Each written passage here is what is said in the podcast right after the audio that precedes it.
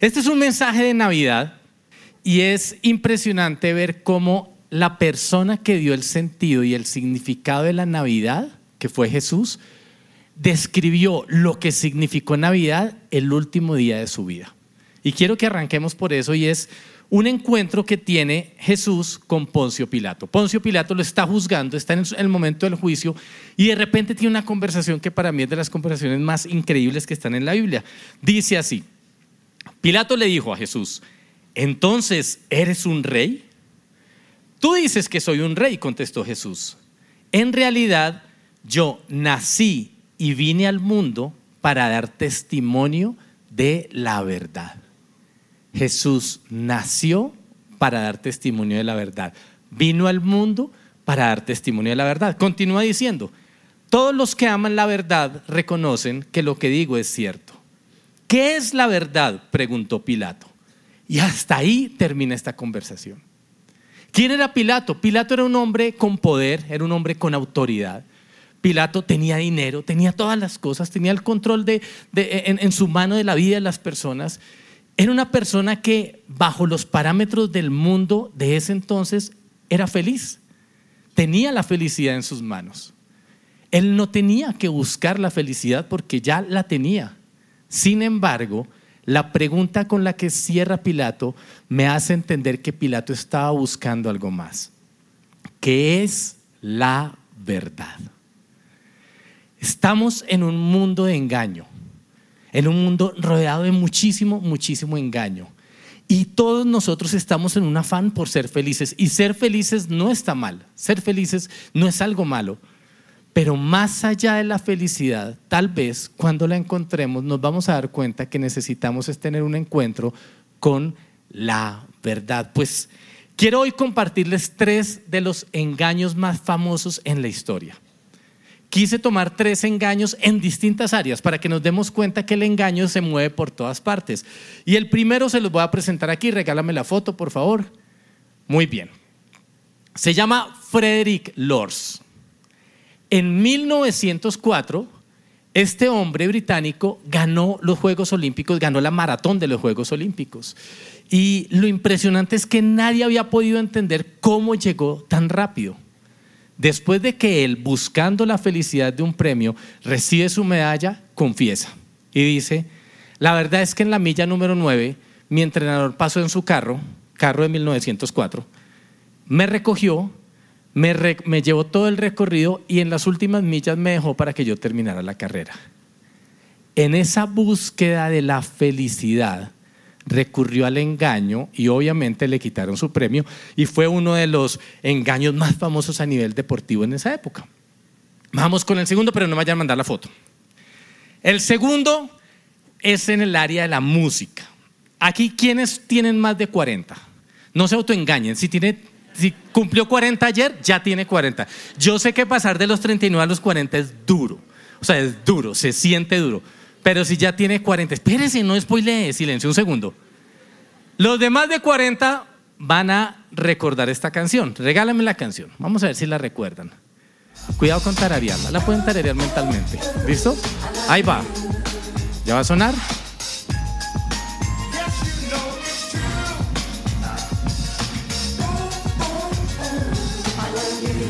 Los jóvenes no tienen ni idea qué es eso. ¿Listo? No tienen ni idea. Listo, hasta ahí. Entonces, les vamos a poner cara a esta música. Regálame ahora sí la foto. Mili Vanilli. ¿Quiénes son Mili Vanilli? Mili Vanilli fue un, dueto muy famoso en los años 90 que ganaron un Grammy por ser los que más vendían discos. En esa época se vendían los discos, no se descargaban, se vendían. Y, y estos eran impresionantes porque hacían un show en público, un, un show en público que a todo el mundo lo dejaba aterrado mientras ellos cantaban y recibieron el Grammy y después de recibir el Grammy se, se, mostró toda la verdad. Todo el tiempo ellos cantaban en playback. ¿Qué quiere decir en playback? Hacían muecas mientras unos cantantes profesionales, que no eran ellos, estaban cantando detrás del telón. Y así es como ellos logran ganar ese premio. Al final, en esa búsqueda de la felicidad de obtener el Grammy, el Grammy les es quitado, les es arrebatado, el dueto se separa, uno de ellos termina metido en drogas, termina metido con una vida desordenada hasta quitarse la vida, porque ese es el fruto de tener una vida de engaño, una vida de mentiras, y es la muerte y es la autodestrucción. Engaño en la música. Ahora, vámonos con engaños en la ciencia, porque acá hay uno que, que les quiero mostrar. Regálame la foto, por favor. Bien aunque se parezca a su marido, no es. Listo. Se llama el hombre de Piltdown. Es un buen piropo para decirle a su, a su marido, hombre de Piltdown. Es el engaño científico que más tiempo ha durado en descubrirse que era un engaño. Ocurrió en 1904, entonces unos arqueólogos dijeron, encontramos el, el eslabón perdido. ¿Qué es el eslabón perdido? Es lo que nos une con los monos. Entonces dijeron, encontramos la prueba de que sí venimos de los monos.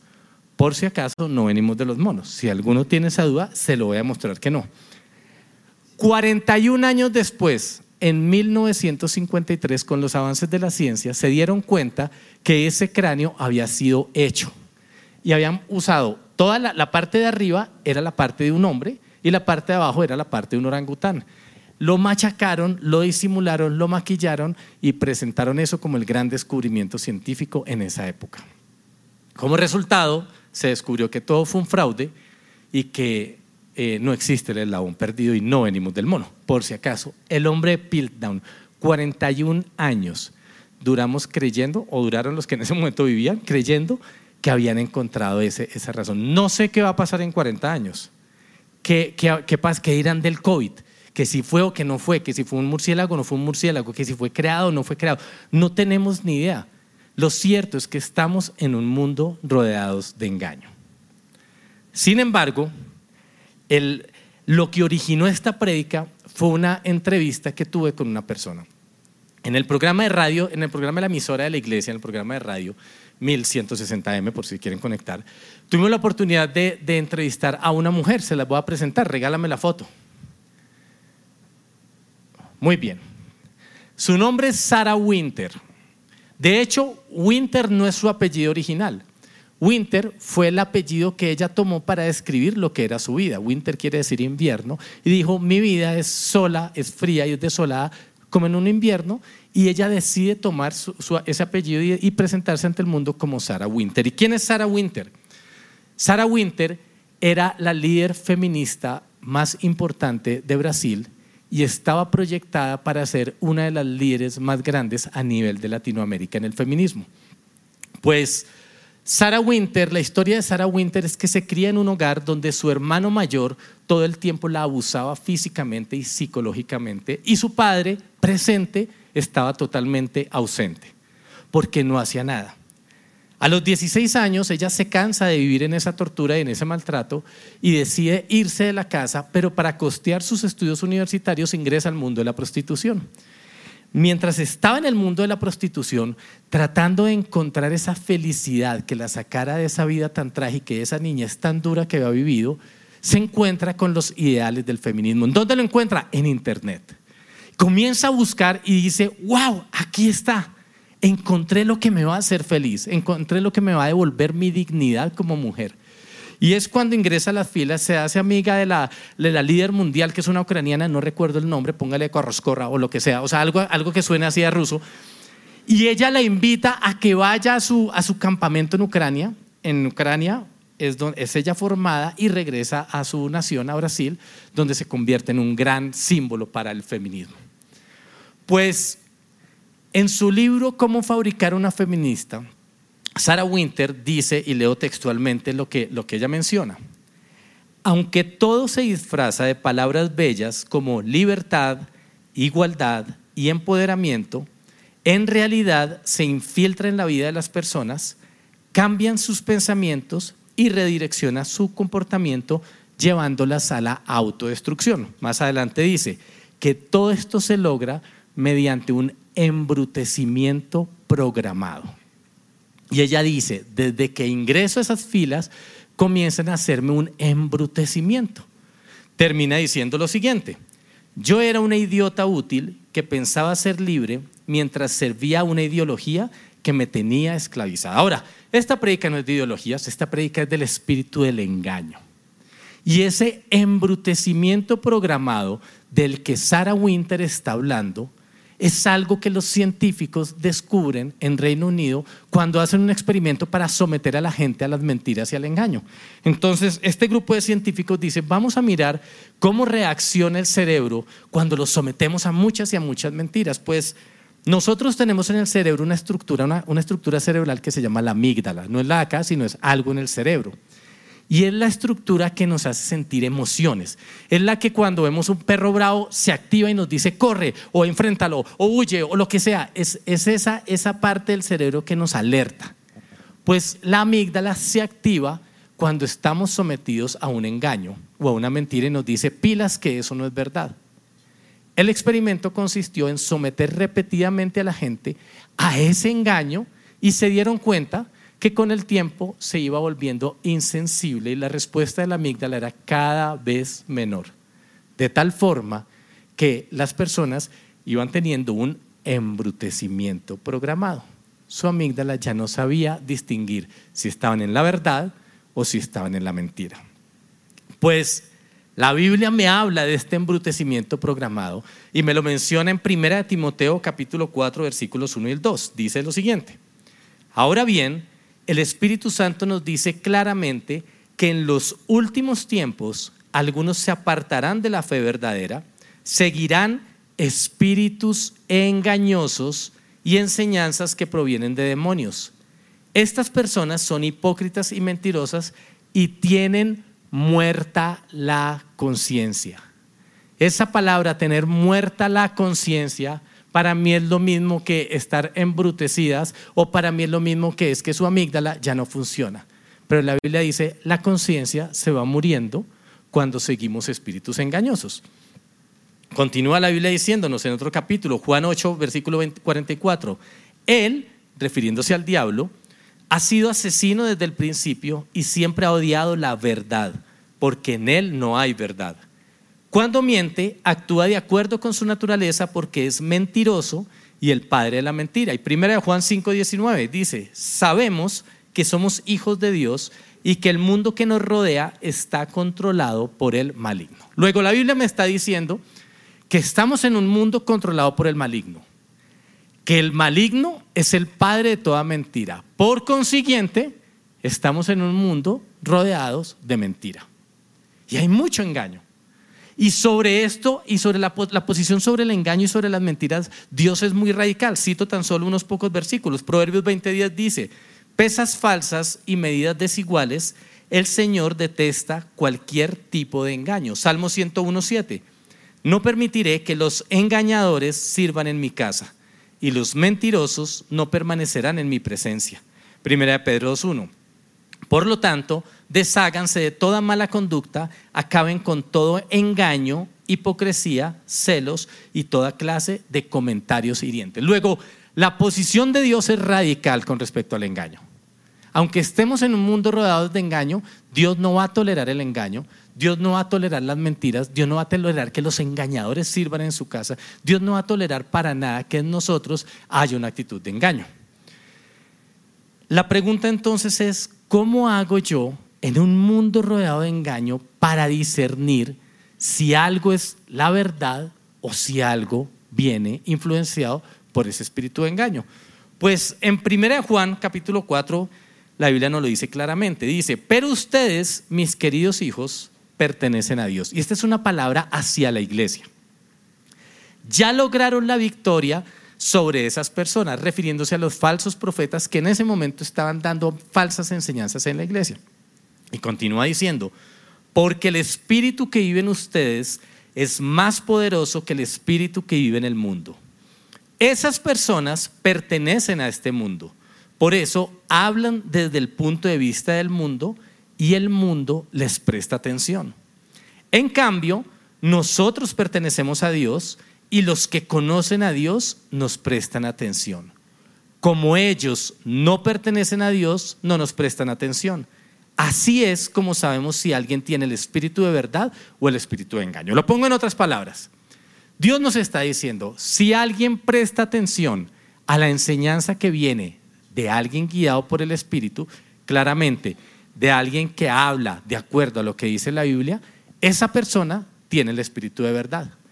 Pero si alguien está hablando por sus ideas, por sus conceptos, pero rechaza lo que está acá, esa persona está sometida es al espíritu de engaño.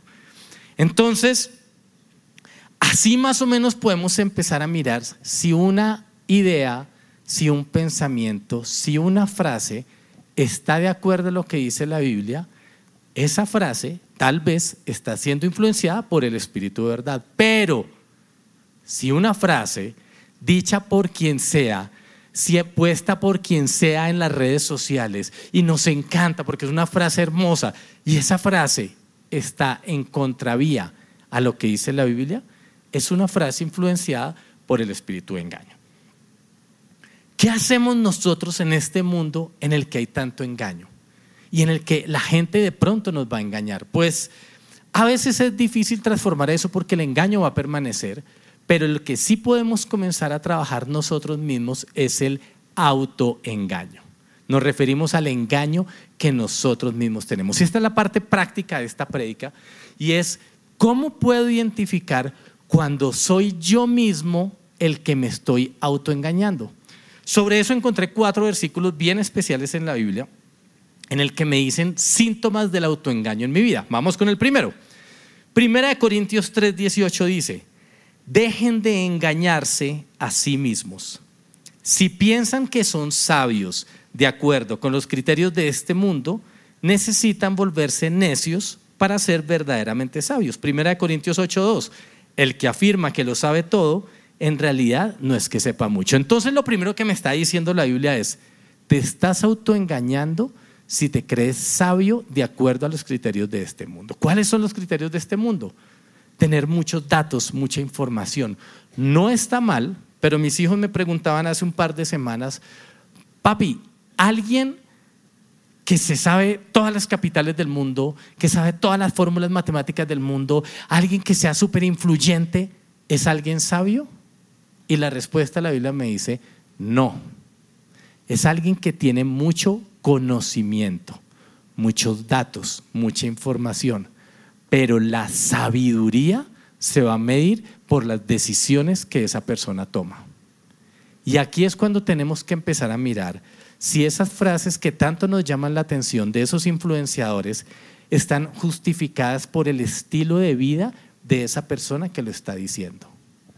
Si esa persona que me está diciendo una frase que a mí me descresta, que me encanta, que quiero postear, que quiero decirle a todo el mundo, tiene una vida de divorcio, de desenfreno, tiene una vida que no es una vida digna a lo que la palabra dice, claramente esa persona está siendo autoengañada y yo puedo estar siendo autoengañado. Tenemos que empezar a discernir si en nosotros está ese sentimiento de creernos sabios solo porque sabemos mucho. Somos sabios es por las decisiones que tomamos a la luz de lo que dice la palabra de Dios. Primer punto del autoengaño. Segundo punto ahora del autoengaño Autoengañarse es no ayudar a las personas por creerte demasiado importante. Miren lo que dice Gálatas 6.3. Si te crees demasiado importante para ayudar a alguien, solo te engañas a ti mismo. Y continúa diciendo, no eres tan importante. Y yo aquí le hago un, un, llamado de atención a los papás, a los papás hombres. ¿Cuándo fue la última vez que le ayudaste a tus hijos a hacer tareas? Porque de pronto llegaste súper cansado del trabajo, porque eres muy importante, porque eres el proveedor de la casa, claro que sí. Pero la Biblia está diciendo que si te crees demasiado importante para ayudar a alguien, tal vez no eres tan importante y te estás engañando a ti mismo. Imagínense que cuando estaba haciendo esta prédica hace unas semanas, eh, en ese momento estamos en toda la actividad de apoyo social, los regalos, entregar regalos, distribuir, y, yo tengo la, bendición y el, privilegio de coordinar uno de los equipos. Y mientras yo estaba escribiendo la predica en el, en, el, en el WhatsApp, llegaban notificaciones que necesitamos ayuda, que llegaron tres cajas, que llegó un pedido, que diez cajas. Y yo, ay Señor, mándales ayuda, por favor. Y yo seguía trabajando ahí en la predica. Y de repente siguen escribiendo que por favor, que hay alguien que no ha llegado a la gente de eventos que nos pueda ayudar. Y yo, Dios, por favor. O, o empezó a orar por el WhatsApp, yo, que los ayude. Y en ese momento me encontré con este versículo y Dios me dijo, apagas ya tu prédica que es tan importante y te vas y ayudas. Y no te creas demasiado importante como para no suspender eso e ir y echar una mano. De tal forma que me morí un resto de días escribiendo la prédica porque me la pasaba yendo a ayudar, porque siempre que me sentaba llegaba la ayuda y Dios me decía, párate y ve y ayudas, párate y ve y ayudas. Nunca nos creamos demasiado importantes como para no ayudar a otra persona. Sobre todo a los de nuestra familia. Les voy a contar una historia de la vida real. Cuando nació mi hijo menor, mi hijo mayor tenía como tres años, yo trabajaba en ese momento de tiempo completo en su presencia Kids. Y, en ese entonces, que eso fue hace como unos 10, 13 años más o menos, aquí en la iglesia los domingos teníamos reunión a las 7 y media, a las 9 y 40, a las 11 y 50, a las 2 y a las 4 de la tarde. O sea, mejor dicho, exprimidos hasta el mil, pero felices. Y en esa, y, y ahora imagínense haciendo eso, pero con las 5 mil criaturas que van allá. Que les digo una cosa, no son angelitos. O sea, sus hijos yo también tengo hijos, no nos autoengañemos, no son angelitos. O sea, uno dice, ellos son lindos, junte cinco mil y atiéndalos, ¿listo?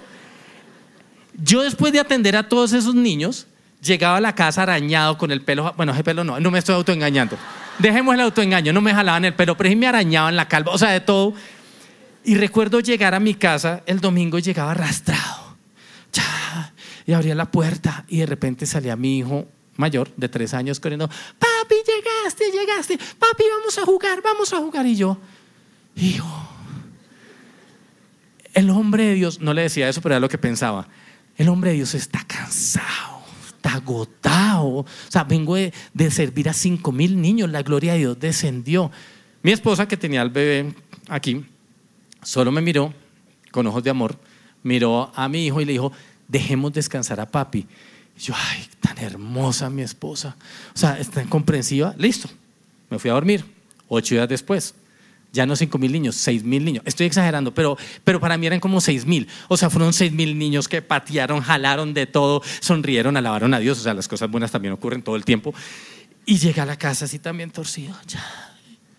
Papi, papi, vamos a jugar. Hijo, estoy cansado. Mi esposa entonces le dijo a mi hijo, hijo, deja descansar a papi. Y en ese momento dijo la frase a la que más le tenemos terror los esposos. Y es, tenemos que hablar. Cuando uno le dicen tenemos que hablar, empieza a pensar en qué fue lo que no hizo y qué fue lo que sí hizo. ¿Listo? Porque uno empieza, ¿qué hice? ¿Qué no hice? Claro, y uno de hombre se siente el superior. No, pero yo hice todo perfecto. Durmieron, se durmieron los chinos y mi esposa me dijo lo siguiente.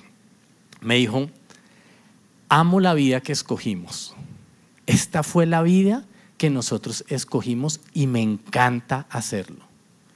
Me encanta que vayas y sirvas con todo el corazón a todos esos niños en la iglesia. Pero por favor, no me traigas las sobras a la casa. O sea, dígame después de eso qué hace uno. Y no paro ahí, porque esposa que se respete no se detiene ahí. O sea, cuando lo veo uno que uno está así, o sea, viene y brinca encima de uno. Y me dice, con la misma fuerza y pasión que vas a servir a los cinco mil niños, quiero que vengas y sirvas aquí en tu casa. ¿Qué, ¿Qué, más dice uno ahí? Sí, señora, no más. Porque si uno dice más, todo eso usado en su contra. Me fui Ocho días después, 20 mil niños, no fueron 20 mil niños, fueron como 3 mil, pero los niños que sea, llegué a la casa mientras iba subiendo por el ascensor, me estaba dopando con Red Bull, con Coca-Cola, con lo que fuera, ah, y mientras oraba el salmo ese que dice tú das la fuerza del búfalo, todas esas, eso, o sea, empecé a clamar, abrí los ojos, abrí los ojos, abrí la puerta, eh, esperando que mi hijo dijera, ay papi, ¿estás cansado? No, él llegó diciendo, papi, papi, vamos a jugar, sí, hijo, vamos a jugar a la cancha a jugar fútbol, sí, vamos a jugar fútbol. Y jugué fútbol toda la tarde, y yo, ay, feliz, mi esposa me miraba con ojos de amor, todo feliz, listo, acosté un chino, acosté al otro, me fui a acostar a la cama y luego las esposas, falto yo insaciables. Ustedes son insaciables. O sea, nada las, las, detiene. Conclusión, ese día aprendí que nunca me puedo creer demasiado importante como para no ayudar primero a los de mi casa. Nunca puedo justificar lo que estoy haciendo para como una excusa para no ayudar a otra persona. Porque la Biblia me dice que si lo hago me estoy engañando, que no soy tan importante. Es lo que dice la Biblia. Tercer punto del autoengaño. Autoengañarse es creer que no pecas. Primera Juan 1, del 8 al 9 dice, si afirmamos que no tenemos pecado, lo único que hacemos es engañarnos a nosotros mismos y no vivimos en la verdad. Pero si confesamos nuestros pecados a Dios, Él es fiel y justo para perdonarnos nuestros pecados y limpiarnos de toda maldad. Jeremías 17:9. El corazón humano es lo más engañoso que hay y extremadamente perverso. ¿Quién realmente sabe qué tan malo es? Si tú crees que eres perfecto, te estás engañando. Y eso es una debilidad de los temperamentos, sobre todo de los coléricos. Los que tenemos el temperamento colérico, no, yo no me equivoco, yo tengo siempre la razón. La Biblia me está diciendo que si vivo así, me estoy autoengañando. ¿Cuándo fue la última vez que le pediste perdón a alguien? ¿Cuándo fue la última vez que agachaste la cabeza y dijiste, me equivoqué?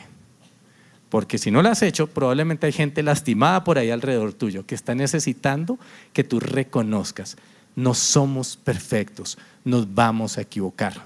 Tercer punto del autoengaño. Vamos con el cuarto punto del autoengaño. Autoengañarse es no poner en práctica la palabra de Dios. Santiago 1.22 dice, no solo escuchen la palabra de Dios, tienen que ponerla en práctica. De lo contrario, solamente se engañan a sí mismos. Y esto lo digo con temor parado en esta tarima. Porque de nada me sirve a mí predicar si no pongo en práctica lo que estoy predicando. Y en el caso de ustedes, de nada me sirve a mí estar viniendo a la iglesia constantemente si no pongo en práctica, en práctica lo que estoy recibiendo. Eso es el autoengaño. Y esos son los que podemos comenzar a identificar en nuestra vida. Pero en este mundo de engaño, lo que hace Satanás todo el tiempo es ponernos un velo, algo que no nos deja ver. Segunda de Corintios 4 dice lo siguiente, Satanás, quien es el Dios de este mundo, ha cegado la mente de los que no creen. Son incapaces de ver la gloriosa luz de la buena noticia, no entienden este mensaje acerca de la gloria de Cristo, quien es la imagen exacta de Dios. Cuando estamos en este mundo de engaño, es muy fácil que se vaya poniendo un velo, porque es lo que hace Satanás, nos va tapando y nos va ensegueciendo. Y eso hace que caminemos en un mundo de oscuridad. Pero hay una buena noticia. Y es que Jesús le dijo a Pilato, nació y vino al mundo para revelar una verdad.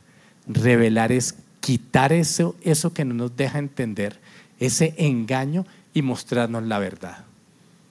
Poncio Pilato estaba de frente a la verdad y le preguntó a Jesús, ¿qué es la verdad? Pues Jesús dijo, yo soy el camino, yo soy la verdad y yo soy la vida. Y más adelante dice, vas a conocer la verdad y la verdad te hará libre. Cuando hay engaño en los matrimonios y cuando sale a la luz esas infidelidades, va a haber un momento de dolor, va a haber un momento duro, pero si esa pareja se mete con Dios y comienza un proceso de restauración, después va a haber una libertad. No hay nada mejor que cuando uno le revelan la verdad, aunque uno haya sido engañado y uno diga, wow, conocí la verdad. Pues la promesa de Navidad que dio un profeta muchos años antes que naciera Jesús fue la siguiente. Isaías 9, capítulo 2, versículo 2. El pueblo que camina en oscuridad, o sea, el pueblo que camina con los ojos tapados, verá una gran luz. Para aquellos que viven en una tierra de densa oscuridad, brillará una luz. Y luego continúa diciendo, pues nos ha nacido un niño, un hijo se nos ha dado, el gobierno descansará sobre sus hombros y será llamado Consejero maravilloso, Dios poderoso, Padre eterno, Príncipe de paz. El mundo del engaño nos dice que la ansiedad tiene dominada la juventud de esta generación. La promesa del profeta es que en Navidad Dios se va a revelar como consejero, como el príncipe de paz, para que toda ansiedad se vaya Dios se revela en su verdad como el príncipe de paz. El engaño del mundo nos dice que Dios no está haciendo milagros, pero la promesa de Navidad es que Dios se va a revelar como todopoderoso, que aún hoy en el 2023 continúa haciendo milagros. El engaño del mundo. El engaño del mundo nos dice que para tomar decisiones tenemos que consultar a, los grandes gurús, tenemos que mirar las redes sociales. Y la Biblia nos dice que en Navidad Dios se presenta como el consejero admirable. El engaño del mundo nos va a decir que Dios no existe, que Dios no es real. La verdad es que Dios es real y aún hoy transforma vidas. Quiero volver a nuestra amiga Sarah Winter. En su momento más fuerte de sus filas feministas, Sarah Winter queda embarazada. Y, y, durante ese embarazo, obviamente llama a sus amigas feministas, quien le dan el mejor consejo que este grupo podía darle. ¿Y cuál es? Aborta. Ella, siguiendo los criterios de este mundo, o sea, los lineamientos de la Organización Mundial de la Salud, se practica el aborto de manera segura. Las consecuencias es que comienza a sufrir un desangre que no para, no para, para, comienza a desangrarse y no para, y no para, y no para. Y mientras Sarah Winter estaba muriéndose ahí en vida, llama a sus amigas feministas para que le den una ayuda y ellas no le ofrecen ninguna ayuda. Ellas pensaban tal vez que Sarah Winter, si muriera, se convertiría en una mártir, en un símbolo más fuerte para su movimiento. Engaño. El engaño lleva a la autodestrucción. Pues con su último aliento, dice la misma Sara, que ella grita, ¡ah! Y en ese momento de ese grito, entra una familia, unos vecinos, y entra una familia, tumban la puerta y la rescatan. Y la llevan para que le practiquen los, primeros auxilios y salvan su vida. Esta familia es una familia creyente. A partir de ahí, Sarah Winter comienza a encontrar la verdad de un Salvador en su vida. Y Sarah Winter, para Sarah Winter comienza a llegar Navidad. Iba a ser muy duro, muy difícil. Pasarían muchos momentos en los que ella pensó en quitarse la vida, porque cuenta ella que en las noches escuchaba el llanto del bebé que nunca, que nunca pudo dar a luz. Y en esa lucha, mientras descubría la verdad, Sarah Winter comienza a trabajar y comienza a acercarse más a Jesús y comienza a acercarse más a un Salvador, a un Dios real que le, está, que le empieza a sacar de ese mundo de engaño y le empieza a presentar la verdad sobre su vida. Pues años después les quiero presentar ya no a Sarah Winter, sino a Sarah Hoff. Regálame la foto. Ella es Sarah Hoff. El apellido lo toma de su esposo, un hombre cristiano de Estados Unidos. Y hoy en día, junto con, con su esposo, tienen un ministerio para ayudar a sacar a las mujeres de las mentiras del feminismo y el mundo de engaño que tanto está abrazando a los jóvenes en este momento. No se trata de seguir buscando la felicidad a costa del engaño. Se trata de encontrar cuál es la verdad. ¿Y sabes qué va a pasar? Cuando abraces esa verdad y cuando te encuentres con esa verdad, te vas a estrellar con el amor. Salmo 85 dice, el amor y la verdad se encontrarán. Se besarán la justicia y la paz. De la tierra brotará la verdad y desde el cielo se asomará la justicia. El Señor mismo nos dará bienestar y nuestra tierra rendirá su fruto. La justicia será su heraldo y preparará el camino para sus pasos. Cuando encuentras la verdad, te vas a estrellar con el amor de un Dios que te dice, sí tengo planes buenos para ti.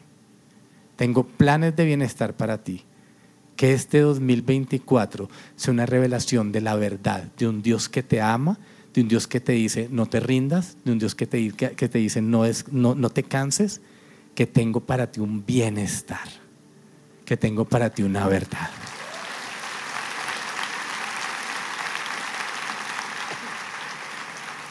Preparando este mensaje, tuve un sentir muy fuerte de parte de Dios, que lo he hecho en, las, en las sedes que ya, que ya el mensaje y fue el, el, siguiente, y es pedirle a los jóvenes de 30 años, jóvenes de 30 años, recuerde que ya el autoengaño ya salió, jóvenes de 30 años o menos que se pongan de pie. Quiero pedirles que por favor se pongan de pie, los que tienen 30 años o menos. Súper. El resto de la iglesia quiero que miren a su alrededor. ¿Saben cuál es el engaño que estaba llegando a nosotros como iglesia? O algunas personas de la iglesia, que esta iglesia ya no es una iglesia joven.